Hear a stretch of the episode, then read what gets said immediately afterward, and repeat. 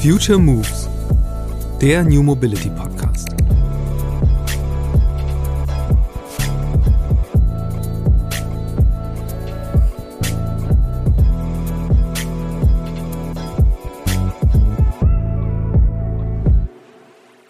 Wir haben ja ganz anders noch Autofahrer kennengelernt in meinem Alter. Aber heute, äh, man sieht es da, die, äh, selbst die Lkw-Fahrer, man beobachtet das regelrecht, die fahren auf die Autobahn und schreiben ihre WhatsApp und ihre E-Mails mit allem drum und dran. Und da können nur noch Assistenzsysteme helfen, damit der LKW von alleine fährt. Der Fahrer natürlich trotzdem noch in der Verantwortung bleibt am Anfang und dritter Sitzer bleibt, aber die Spurhaltesysteme, die funktionieren heute ja schon sehr gut. Die Infrastruktur eigentlich muss noch geschaffen werden. Wenn man sieht, in viele Gebiete, wir können ja noch nicht mal richtig telefonieren mit allem. Das muss natürlich schon geschaffen werden, insgesamt noch. Aber ich denke, wir sind auf dem besten Weg. Also für mich ist das gar kein Thema mehr. Das autonome Fahren, das wird auf jeden Fall kommen. Es ist die perfekte Tüftler-Story. Vom Autoreifenhändler und Lohndrescher auf der Schwäbischen Alb zum Pionier einer der Schlüsseltechnologien für das autonome Fahren. Die Geschichte meines heutigen Gasts Roland Arnold muss irgendwann verfilmt werden. Und den ersten, aus dem oft gesprochenen Satz liefert der Gründer von Paravan gleich selbst. Ich wusste, irgendwann wirst du Automobilgeschichte schreiben. Das, so erzählt Roland in unserem Gespräch, sei vor rund 20 Jahren sein Gedanke gewesen, als ihm klar wurde, welches Potenzial das Produkt hat, das er mit Paravan entwickelte. Die sogenannte Steer-by-Wire-Technologie wird nämlich eine zentrale Rolle bei den künftigen autonomen Fahrzeugen spielen. Steer-by-Wire bedeutet, dass die Lenkung ohne mechanische Verbindung zwischen Rädern und Lenkrad auskommt. Und im Grunde auch ganz ohne Lenkrad, weil die Impulse, die die Räder verstellen, elektronisch übermittelt werden. Als Roland mit der Entwicklung begann, hatte er jedoch keine Roboterautos im Sinn, sondern eine Episode, die er bei einer Autobahnfahrt erlebt hatte. Dort war er auf einem Rastplatz einer Frau zu Hilfe geeilt. Die hatte in strömendem Regen größte Mühe, ihren gelähmten Ehemann ins Auto zu hieven. Die Frau wollte, dass ihr Mann auf dem Beifahrersitz sitzt und nicht hinten im Auto, erinnert sich Roland. Dieses Erlebnis weckte den Tüftlergeist in ihm.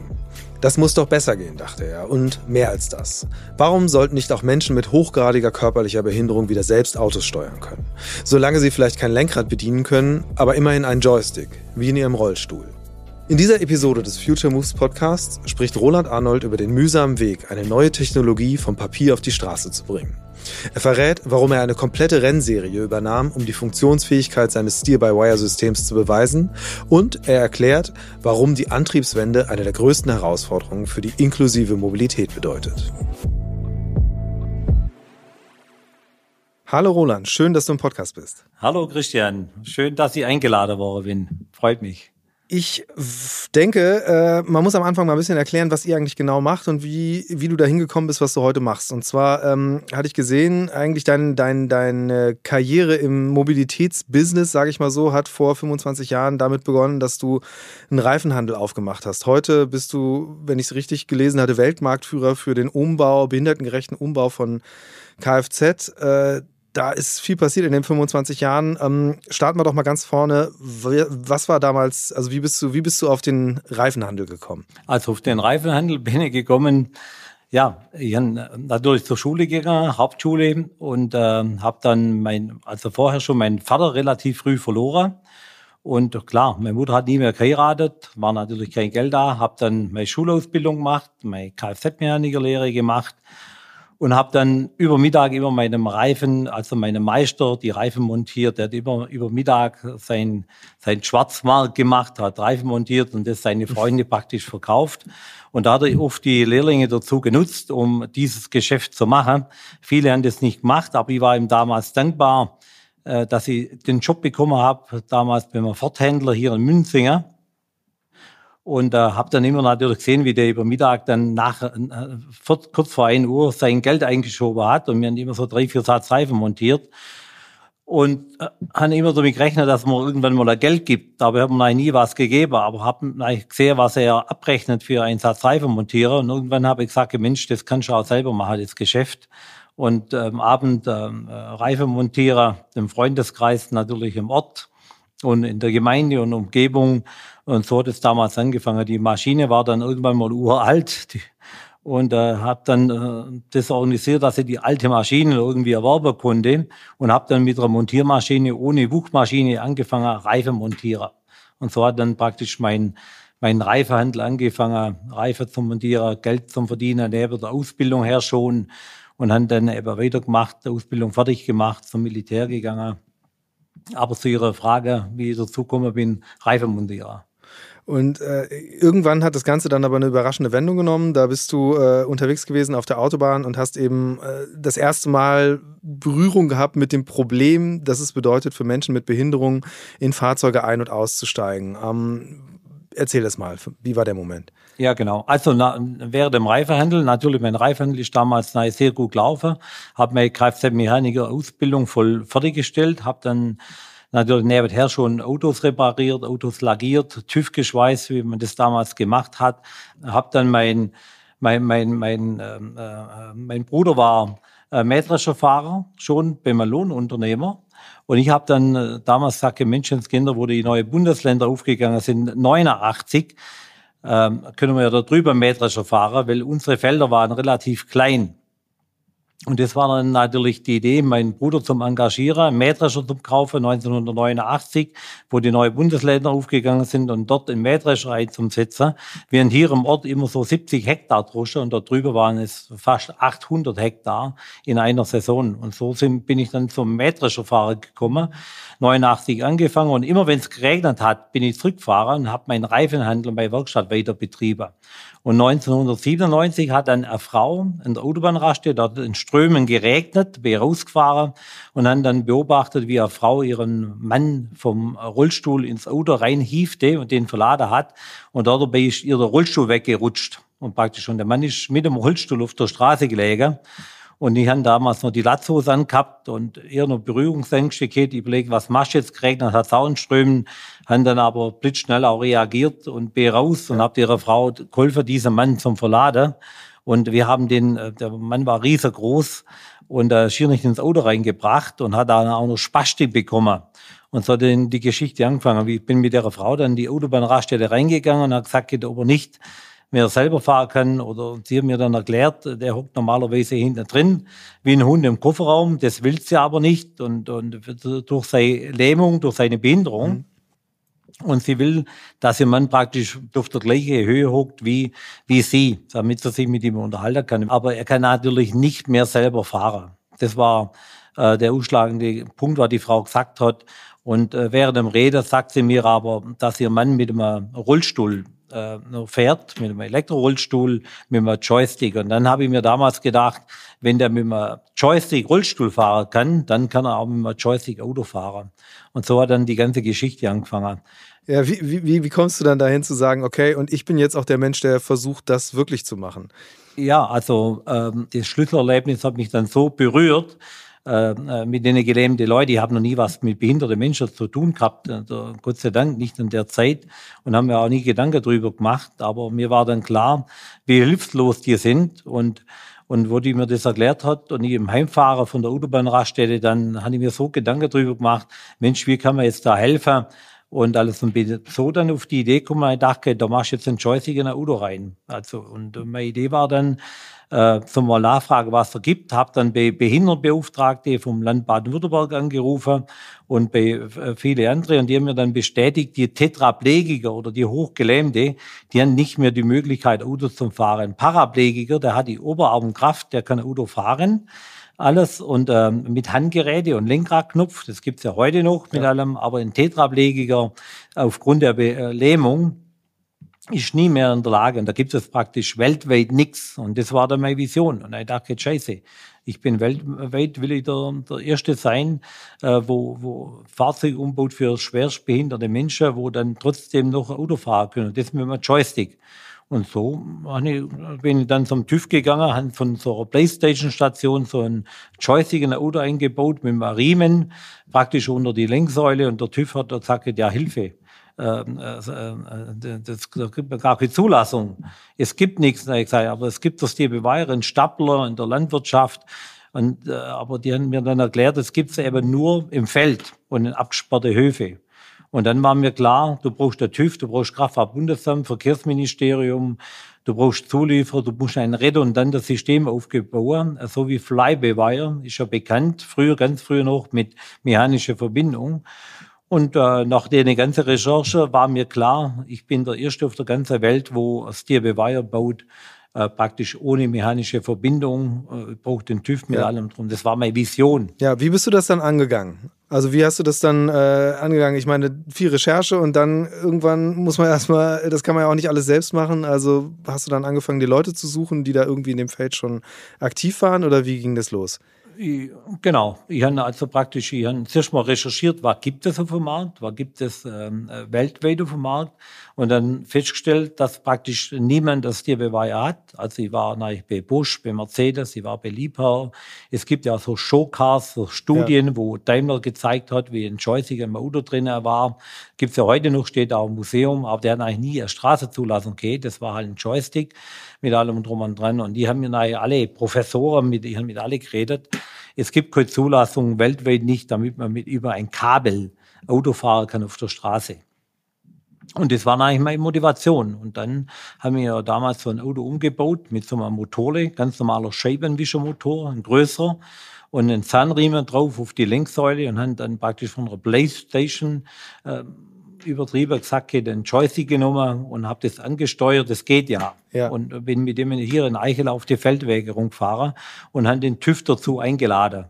Und die haben mir dann erklärt, das ist nicht machbar, man braucht Redundanz. Damals wusste mal richtig, was Redundanz bedeutet, mit allem drum und dran.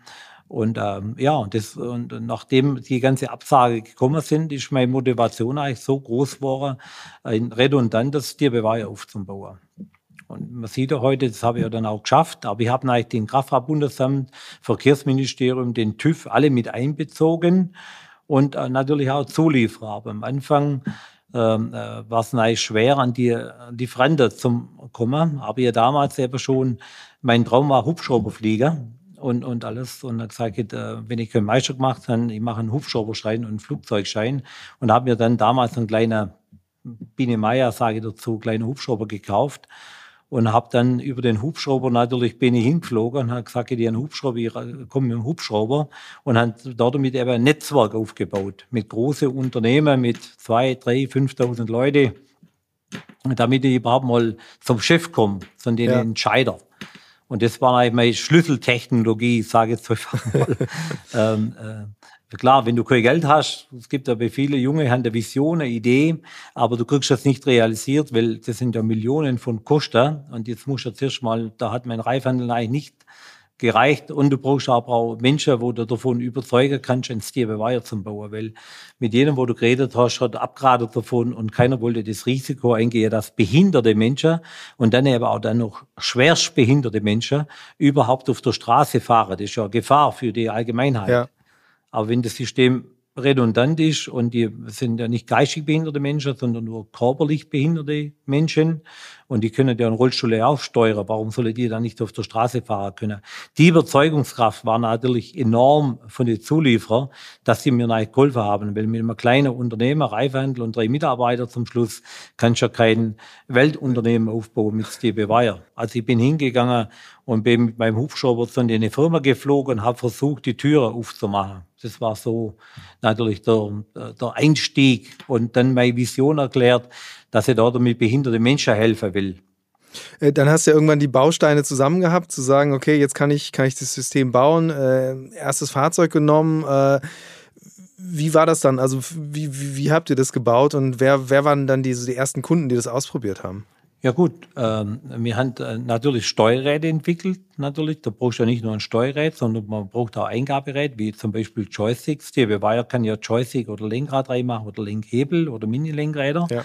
Äh, die Sachen haben wir gemacht, haben wir geschaut, was gibt es auf dem Markt schon, auch von, von der Landwirtschaft her und von der Baumaschine her, äh, Systeme, wo nicht redundant waren. Wir haben versucht, zuerst mal abzubilden, Regelungstechnik, kann man überhaupt mit so einem Joystick auch 180 fahren oder 200 oder 130, wie fühlt sich das alles an?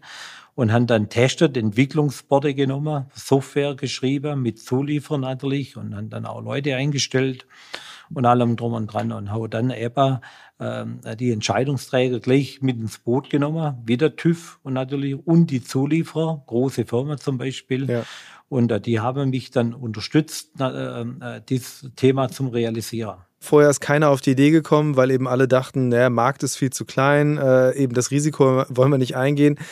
Ähm, Aber dann hast du die Leute überzeugen können, da mitzumachen. Was waren so deren Motivationen? Haben die auch erkannt, okay, wir können da Menschen wirklich was ermöglichen? Äh, oder war das die Faszination, überhaupt technisch was umzusetzen? Weil, da werden wir später noch drauf kommen, so, dass das eine wichtige Technologie fürs autonome Fahren werden könnte.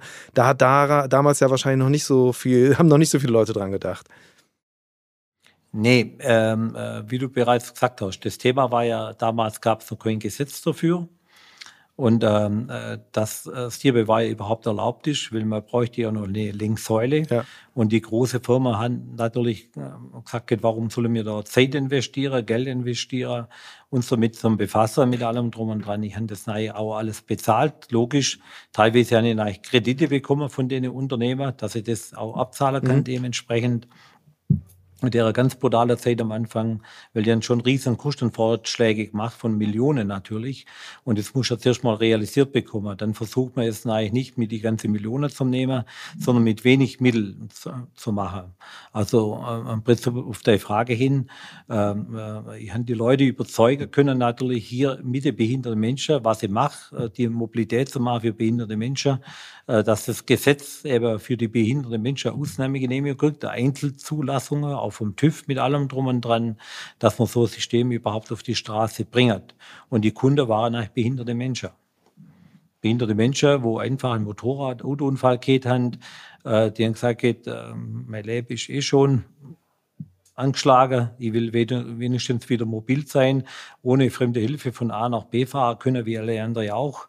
Und das war dann auch der erste Kunde. Ja, und lass uns mal so in die Gegenwart springen. Ähm, was, was für Produkte habt ihr heute und wie viele, wie viele von den Autos, umgebauten Autos sind mittlerweile unterwegs? Ja, weil Paravan oder Roland Arno ist ja mittlerweile bekannt. Wir, wir sind, wir sind, ich bin der, viele sagen Mr. Steer Wire oder Mr. Space Drive. Hm. Also ich bin der einzige Mensch auf der Welt, wo äh, Steer Wire auf die Straße gebracht hat und auch vor allem auch der erste Mensch. Und äh, das braucht jetzt halt die ganze Welt. Wir haben jetzt rund 10.000 Auto. Wir sagen 10, das sind wahrscheinlich 11.000 oder 12.000 Auto mhm. auf, der, auf den Straßen jeden Tag unterwegs und sind rund ähm, 1,2 Milliarden Kilometer mittlerweile. Also das ist schon enorm für ein mittelständisches Unternehmen. Wir haben Händler auf der ganzen Welt, äh, wo praktisch äh, durch Space Drive ihre Fahrzeuge umbauen machen für Behinderte. Und äh, die ganze Showcars von großen Hersteller, OEMs, äh, da steckt überall jetzt momentan noch unser Space Drive drin für die äh, Kleinserie natürlich und für die Prototyper und Showcars mit allem auch von den ganz großen Zuliefer und auch OEMs. Ja, und lass, lass uns da auch mal drüber sprechen, weil ich finde ja der total spannende Punkt dabei ist, äh, du hast eine Technologie entwickelt für eine absolute Nischenzielgruppe, die keiner auf dem, auf dem Zettel hatte sozusagen und bist dadurch ja kann man fast sagen, durch Zufall zu einem Pionier geworden von der Schlüssel, äh, geworden von der Schlüsseltechnologie jetzt fürs autonome Fahren. Wie hat sich das über die Jahre verändert und ähm, wie hat sich auch für dich das geändert, zu merken, okay, auf einmal bin ich nicht mehr derjenige, der zu, zur Industrie geht und von denen was will, sondern auf einmal klopfen die bei mir an? Ja, das ist äh, im Prinzip schon äh, relativ schnell passiert, weil wir haben damals über die Behinderte ja die, die Systeme auf die Straße gebracht und die Schnittstelle. Und damals sind eigentlich so und schon Siemens gekommen, zum Beispiel Professor Spiegelberg, und ähm, hat gesagt, jetzt hier Beweiher wird die Zukunft sein, Auto TÜV. In 2050 kommt das autonome Fahren und äh, man braucht keine Lenksäule mehr äh, mit allem drum und dran. Und ich habe eigentlich mit den ganzen Ingenieure geredet und ähm, äh, äh, die haben auch die Tipps gegeben, wie die Zukunft aussieht. Ich, ich, ich habe immer dem Motto gelebt, ich muss ja nicht alles wissen, sondern ich habe eben immer mit Leuten geredet, äh, studierte Leute, Professoren, Doktor, Vorausentwicklung, wo die, die Zukunft gestaltet von der Automobilität und allem drum und dran und haben dann eben gerade auch für große Namen wie Bosch, Valeo, Magneti, Marelli, Magna, und eben auch Daimler äh, sowie auch Audi Prototyper gebaut und BMW Next 100. Also viele, das kann man einfach auch so sagen, da steckt unser System drin und haben da weiterentwickelt. Und äh, der TÜV und das Kraftfahrtbundesamt und die alle haben eigentlich gesagt, hey, das autonome Fahren kommt irgendwann mal ja. in 30, 40, das ist ja aber schon 20 Jahre her. Und äh, ich wusste dann, irgendwann einmal wirst du da mit der Automobilgeschichte schreiben, weil wenn die Linksäule wegfällt, dann kann ich ja das Auto ganz neu gestalten. Ich kann, also unabhängig vom autonomen Fahren. Die Linksäule braucht ja kein Mensch mehr. Seit 135 Jahren Automobil sind Bremsscheiben weiterentwickelt worden, Carbon, Aluminium, Karosse, geklebt, nicht mehr geschweißt. Alles ist ja weiterentwickelt. Aber noch nie hat jemand die Linksäule weggelassen. Also man fährt ja heute von damals mit der Kutsche immer noch mit der mechanischen Verbindung. So, aber der Behinderte ja konnte er das nicht. Der konnte nur aufs Tierbeweih fahren. So, und das war eigentlich meine große Vision, dass das irgendwann mal kommt oder ich das in der Zeit vielleicht sogar noch überlebe. Und durch das, dass natürlich äh, 2011 Daimler die Bertha-Benz-Straße gefahren ist, äh, autonom, wusste ich natürlich, dass jetzt das doch vielleicht schneller kommt, wie man gedacht hat. Eine Sache, die ich interessant finde, ist, dass ähm, ihr ja auch äh, relativ, ich sag mal, laut für die Technologie trommelt, relativ selbstbewusst damit unterwegs seid, gerade im Motorsport. Ähm, was, was ist der Kern? Also woher kommt es, äh, dass tatsächlich dann auch ähm, einfach äh, ihr Rennwagen damit ausgestattet habt? Ähm, war das ein Prozess, der auch von dir jetzt angestoßen wurde, weil du einfach eine Leidenschaft für Autos hast? Oder wie kommt dieser Technologietransfer zustande?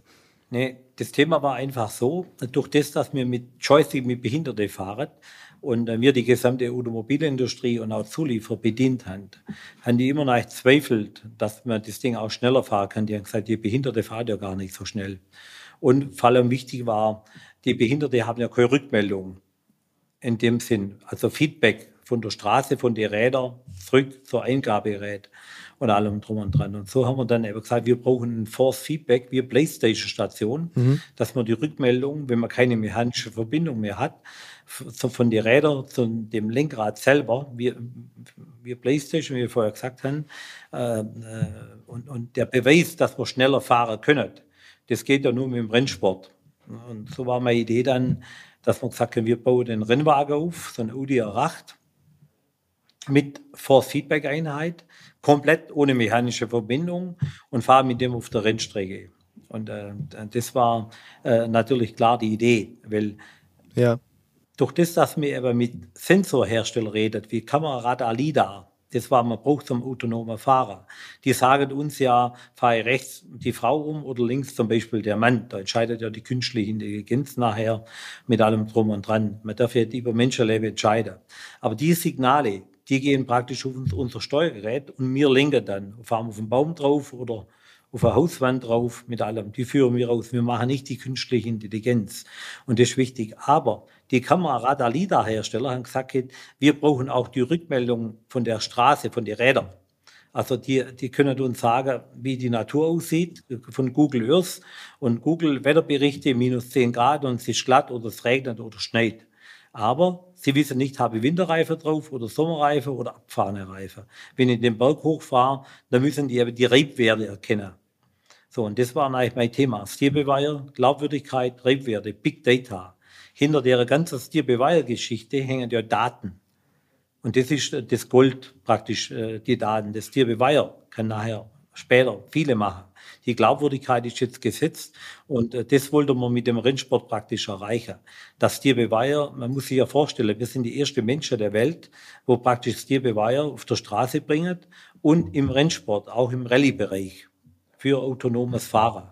Und wenn ich komplett ohne mechanische Verbindung fahre und fahren 100 LKW hintereinander her, das geht ja alles mit Steer und Brake Bewire, was wir tun. Und dafür musst du die Akzeptanz auch bringen bei den OEMs dass es praktisch möglich ist. Und damit haben wir eine i7 Auto eingesetzt, eine Rennteam. Sie haben damals eine Rennserie gekauft, die GTC Race, die gehört mir zur Mehrheit. Und äh, weil man damals äh, natürlich äh, der DMSB gesagt hat, never ever wird ein Auto ohne Lenkrad oder Lenksäule überhaupt fahren. Das wird es nie geben. Ihre klare Aussage. Und wo die dann bei uns waren und mit ihrer Serie konnten wir das BOP praktisch alles so beeinflussen, dass der DMSB mal gesagt hat, okay, wir dürfen fahren, aber nur von hinten. Mhm. Weil keiner hat es ja geglaubt, ja. dass du ohne eine mechanische Verbindung im Rennsport fährst. Der hat gesagt, der Typ ist krank. Wenn da was passiert, da will ja keiner die Haftung übernehmen, wenn ein Unfall wäre. Die, wo die Verantwortung übernehmen, die haben ja nichts davon. Wenn ich einen Unfall mache und dann wird ja alles gestrichen. Der MSB hat es zugelassen, aber das System war ja sicher, weil da fahren ja behinderte Menschen. Aber das musst du zuerst mal den Leuten erklären. Also Rennserie gekauft, Fahrzeug umgebaut, Zulassung bekommen. Und am Anfang haben wir keine Rückmeldung gehabt. Wir sind rumgeeiert. Wir haben die Räder nicht gespürt zwischen äh, Räder und Straße. Ja. Und das, man sieht ja heute DTM 24-Stunden-Rennen. Wir fahren ja heute genauso schnell wie jedes andere Auto also hat das tatsächlich geholfen, ähm, jetzt diese Technologie in Serienfahrzeuge zu bringen? Oder wie ist der, wie ist der Status da eigentlich gerade? Also, weil es gibt ja durchaus mit Tesla, ihr habt ja auch mal spaßeshalber einen umgebaut. Also da gibt es ja schon Fahrzeuge, wo zumindest äh, autonomes Fahren als Funktion quasi seriengemäßig eingebaut ist. Ähm, wie, wie verbreitet ist eigentlich äh, diese Steer-by-Wire-Technologie schon in aktuellen Fahrzeugen und was ist jetzt so deine Prognose? Wie schnell wird das der Standard werden in Neuwagen? Also Steer-by-Wire gibt es bisher rein Steer-by-Wire ohne mechanische Verbindung noch gar nicht. Hm. Von keinem Hersteller, auch nicht vom Tesla, kein Audi, kein BMW, kein Mercedes.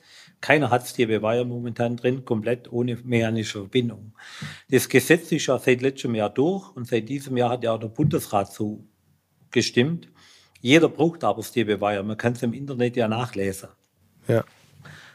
In Daimler zum Beispiel, man sieht der fährt ja im Level 3 die S-Klasse, die neue, kann man ja der Weltpresse nachlesen. Aber wenn der am Level 3 fährt, ist immer nur der Mensch die Redundanz. Aber er kann bestimmte Strecken schon fahren, ohne dass jemand eingreift. So. Aber Daimler sagt natürlich, wir möchten, wenn wir schon autonom fahren, auch das Lenkrad stehen lassen. Ja.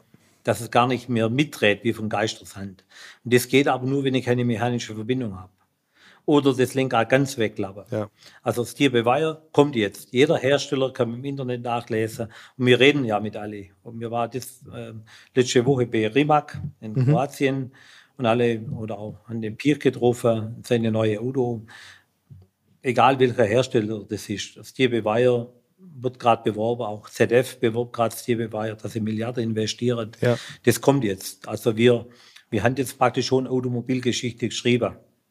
Wir haben Steerbeweiher, wir haben, wir haben die ganze Prototype ausgerüstet, die ganze Hypercar, behinderte Fahrzeuge mit allem drum und dran. Und große Hersteller wie Scheffler geht dann mit dieser Technologie in Serie, in große Millionen von Stückzahlen.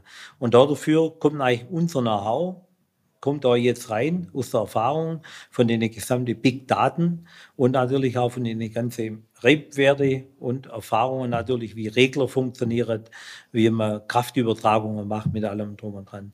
Ich kann ja mit Steer Bewire zum Beispiel am Lenkrad oben 10 Grad drehen und unten machen die Räder 30 Grad. Ja. Ich kann besser um die Kurve fahren oder beim Einparken. Das geht ja mechanisch gar nicht. Also praktisch, ich habe dafür gesorgt, dass die Glaubwürdigkeit von Steer Bewire äh, praktisch Vertrauen geschenkt hat, die Produkthaftung übernommen im Rennsport über die ganze Jahre, Behinderte, über 25 Jahre mache ich das jetzt. Und durch das, dass das Gesetz jetzt da ist, können die Zulieferer praktisch an der Technologie arbeiten, weil jeder Hersteller braucht ja, die Elektromobilität, äh, Rolling-Chassis, Konnermodule, dass ich die Räder 90 Grad einschlagen kann, Innenraum kann ich neu gestalten und durch die gesamte Digitalisierung vom ESP, ABS, ASR, das mit Steer Bewire in Verbindung bringen, also die Linksäule ist Geschichte. Ja die wird jetzt wegfallen. Das sagt aber auch jeder. Das sage jetzt ich nicht nur als Steer Bewire Papst, sondern das ist einfach gesetzt. Jeder Hersteller wird jetzt in die nächste Generation keine Linksäule mehr verbauen. Ja, das, das sieht man ja auch in den ganzen Concept Cars, wo ja das. Ja, den Tesla haben wir damals umgebaut, weil wir, weil da, wir wussten natürlich, dass Tesla ja am, am weitesten ist, wie er ja selber präsentiert. Und äh, wir haben uns aber die Autos angeschaut und weil wir ja nichts anderes machen wie Fahrzeugumbau, da, haben wir einfach mal das Lenkgetriebe aufgemacht vom Tesla und siehe da, wir haben festgestellt, dass das Tesla-Lenkgetriebe gar nicht redundant ist. Mhm. Okay. Also praktisch, er sagt, ich kann fahren, aber das ist ja im Prinzip lebensgefährlich. Wenn ich mit so einem Auto fahre und ähm, ich habe nur einen Drei-Phasen-Motor drauf, das ist das gleiche, wie wenn du einen Schraubenzieher in die Steckdose steckst, dann ist das Licht aus. So schnell kannst du dich nicht mal blinzeln, ist das Licht aus. Und äh, wegen dem muss man unterscheiden zwischen Assistenzsystemen, wo ich 10, 15 Sekunden fahren kann, ohne dass ich mein Lenkrad berühre, aber noch die Redundanz habe. Ja. Bloß wenn ich auf äh, äh Level 4 fahre, 3, 4 und 5 fahre, und die Lenkung fällt aus und ich bin nicht mehr konzentriert, die Lenkung selber, das linke Getriebe, dann bin ich sofort tot. Und das haben wir angeschaut und wollte das natürlich auch im Elon Musk präsentieren. Praktisch, äh, der Tesla hat ja Straßenzulassung ja. und der Tesla hat gar keine Lenksäule mehr drin und kein Pedale und praktisch auch kein Lenkrad mehr. Ja. Und die Straße zugelassen. Das geht eigentlich nur, wenn du die Normen hast und den TÜV erfüllst. Hat Tesla denn oder hat Elon Musk darauf irgendwie reagiert? Ja, mir hat ihn persönlich noch nicht angeschrieben, vor lauter Arbeit und wir haben zwar Filme gedreht und äh, äh, ich, wir schreiben ihn mal an und schicken ihm dann die Videos, dass er mal hierher kommt. Mal schauen, ich meine, er ist ja immer für eine Überraschung gut. Ähm. Aber das Thema war ja, dass er irgendwann mal selber draufkommt, weil ein Tesla in Elon Musk erreicht ja auch schwierig. Ich würde jetzt äh, gerne nochmal wieder zurückkommen auf, auf das ursprüngliche Thema, äh, das ihr mit Paravan auch verfolgt, also Mobilität für behinderte Menschen zu ermöglichen. Ähm, was mich mal interessieren würde, ist, du bist ja jetzt sehr, sehr lange schon ähm, in, in dieser Welt unterwegs, sprichst mit vielen Menschen, die äh, eben von Behinderungen betroffen sind. Wie hat das dein, deine eigene Sicht auf Mobilität verändert? Weil das ist ja tatsächlich das Ding, wenn man sich anguckt, gerade jetzt, was an neuen Mobilitätslösungen auf den Markt kommt. Oft werden ja behinderte Menschen da nicht mitgedacht. Ähm, wie, wie, wie, ja, eben, wie verändert sich dein Blick auf Mobilität oder hat sich verändert, dadurch, dass du halt jetzt äh, im Fokus deines Tuns immer Mobilität oder für Menschen mit Behinderung stand? Ja, gut, was soll ich dazu sagen? Weil, ähm, wir, wir, bauen eigentlich schon Leben lang jetzt äh, Fahrzeuge um für Menschen mit Behinderung, ganz individuell mit allem drum und dran. Und die Veränderung natürlich auf Elektromobilität die ganze Batterie mit allem drum und dran ist für uns eine riesige Challenge. Jetzt wird schon irgendwie gehen, aber man kann nicht mehr einfach mehr den Boden zwischen Vorder- und Hinterachse rausschneiden und den tiefer machen oder eine Rampe einbauen. Ja. Das wird äh, uns schon auch noch treffen, natürlich in der Zukunft. Also da müssen wir uns schon noch viel einfallen lassen, wie wir dann die Mobilität für Behinderte auch weiterhin sicherstellen können. Ist das denn auch ein Thema, wo ihr im Austausch mit Herstellern seid? Weil das ist ja tatsächlich, äh, die Fahrzeuge verändern sich gerade radikal, aber eben eigentlich entgegen den Bedürfnissen von Menschen mit Behinderung. Einfach der Innenraum wird ja ein bisschen flacher durch die Batterien. Äh, Einstieg wird eher noch höher, wenn da auf einmal Batterien im Boden liegen. Ähm, ist das was, wo ihr auch einfach dann sprecht mit Herstellern? Also gerade mit den Herstellern von den für euch wichtigen Modellen, die Basis für die Umbauten sind? Oder ist das was, ihr kriegt das halt vorgesetzt, weil am Ende euer Marktsegment oder das Marktsegment, das ihr bedient, doch so klein ist, dass es dann am Ende für so einen großen OEM relativ egal ist? Ja, das ist ein guter Punkt. Also wir versuchen schon mit den Herstellern zum Reden äh, und äh, denen auch die Tipps und die Ideen geben. Die sind auch mit uns in Kontakt. Aber der Markt ist halt so klein, äh, im Endeffekt für die Hersteller und allem drum und dran. Und von dem her gesehen ist das eigentlich schon eine, eine riesengroße Herausforderung für uns. Auch mit den gesamten Ladestationen, mit allem drum und dran, dass Behinderte sie überhaupt noch selber machen können. Ja.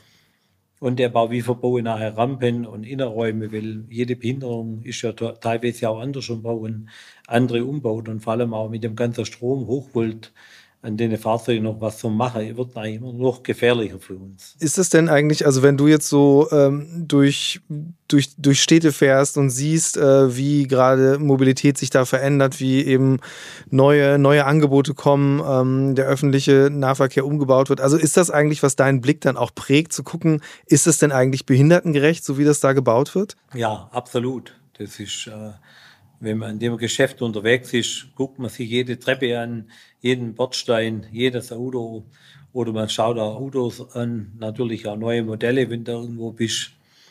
Sind die umbaubar? Wie könnte man die umbauen? Oder wer hat was umgebaut? Den Blick hat man automatisch drauf. Früher, wo ich Reifhändler war, habe ich automatisch in jedem Auto geschaut, ob die Reifen abgefahren sind. Oder hat er Michelin oder Pirelli oder Goodyear drauf. da schaut man automatisch drauf. Das mache ich schon. Ja. Hm, jetzt hat sich ja eben äh, Paravan, äh, beziehungsweise dann eben auch die, die zweite Firma Scheffler Paravan als die, die Tochter, die sich jetzt dann dem großen autonomen Fahren-Segment widmen soll.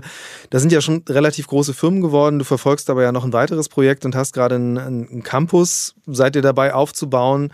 Äh, für neue Mobilität. Ähm, was ist so die Vision von dir dahinter, wenn du jetzt die Mobilität der Zukunft dir vorstellst? Also was, wer, welche Firmen sollen sich da ansiedeln und an was soll da mal gearbeitet werden? Wie sieht es, wie sieht Mobilität der Zukunft aus für dich? Ja, gut, äh, wichtig ist schon in dem Campus natürlich, dass äh, Fahrschule anbietet, äh, ganz professionell für Behinderte, auch Fahrsicherung, Sicherheitstraining, weil sich die Autos ja in der Zukunft auch anders verhalten werden, vom Antriebssystem her und von der Leistung, vom Drehmoment her.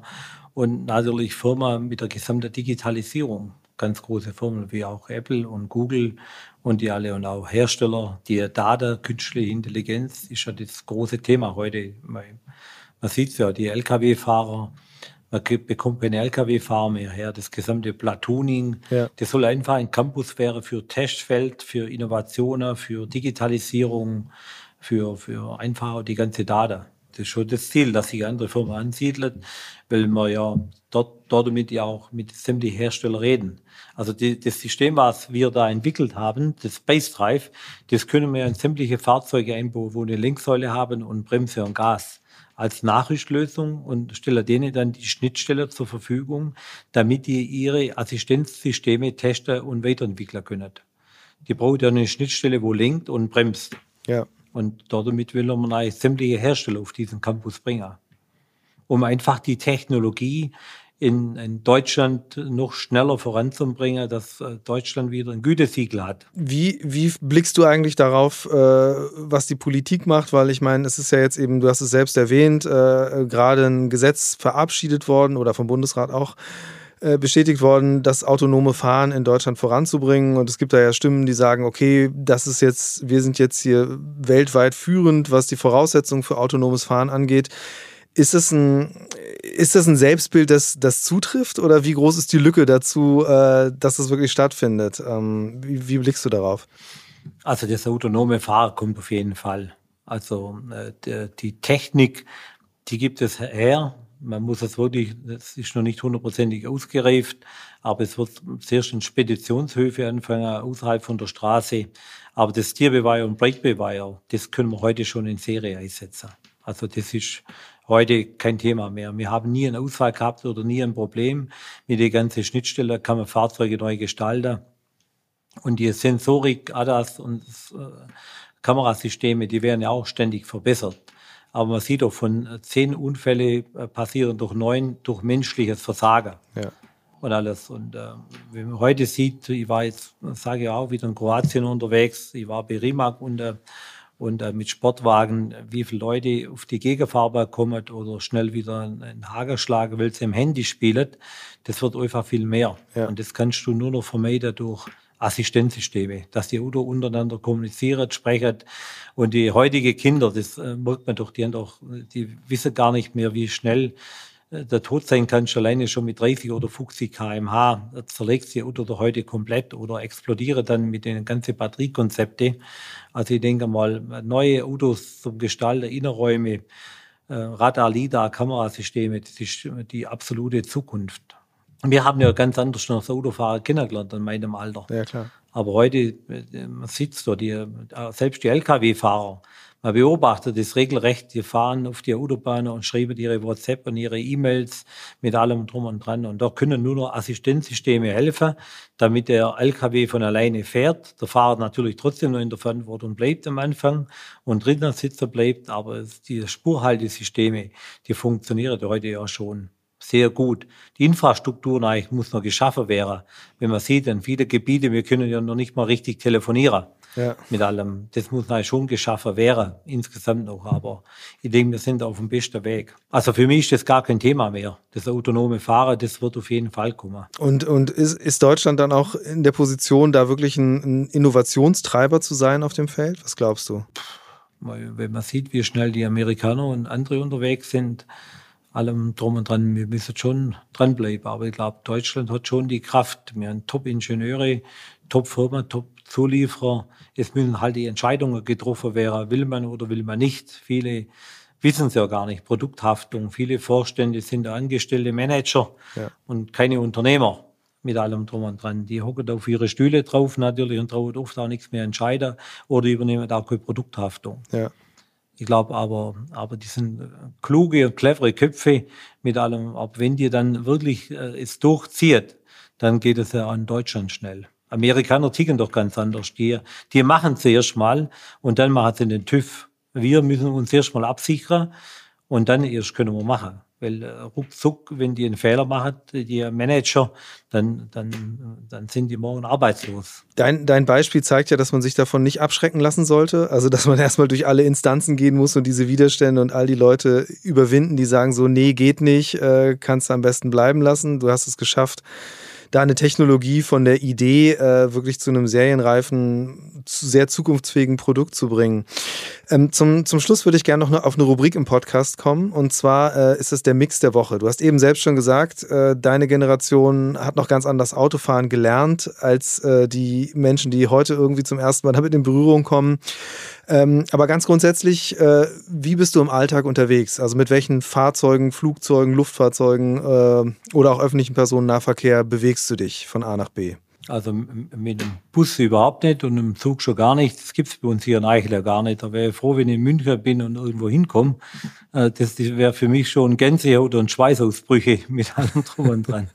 Das ist äh, wieder meine Generation. Also ich fahre ich fahre mit dem Auto oder fliege natürlich auch mit dem Helikopter, wenn ich irgendwelche Termine habe mit meinen Piloten in der Regel. Aber ansonsten bin ich eigentlich äh, zu 90 Prozent mit dem Auto unterwegs. Und äh, wie wichtig, also wie, wie blickst du auf ähm, Elektromobilität, also auf das ganze Thema Antriebswende jetzt? Äh, ich habe verstanden, das sind sehr spezielle Herausforderungen für das Produkt, das ihr verkauft, aber jetzt persönlich als, als äh, Autofahrer, ähm, wie, wie ist das für dich? Also die Elektromobilität ist für mich schon die Zukunft. Ich finde es ich find's geil. Ich finde die ähm, alles von die ganze Emotionen her, ich finde es einfach äh, toll, aber nur elektrisch, ähm, das kann ich mir nicht vorstellen. Mit dem kann ich mich nur nicht anfreunden. Also mit der gesamten Energie, wo es um den Strom herbringen, das Ganze drumherum, wo jeden Tag ja diskutiert wird.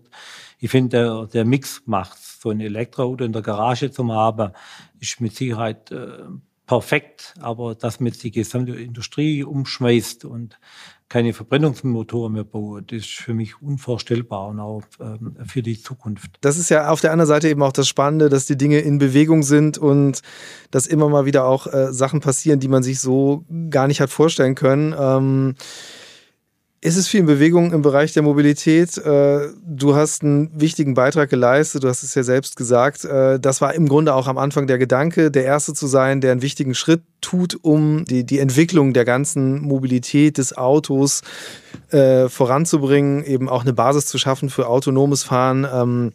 Ich finde es spannend. Ich finde auch sehr spannend, äh, wie es mit deinen Unternehmen weitergeht, sei es als Zulieferer, sei es als Innovator mit eigenen Produkten. Ich danke dir ganz herzlich für das Gespräch. Danke dir auch, war sehr angenehm.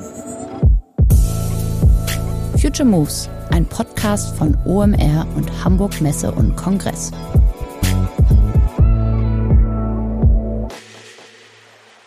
Dieser Podcast wird produziert von Podstars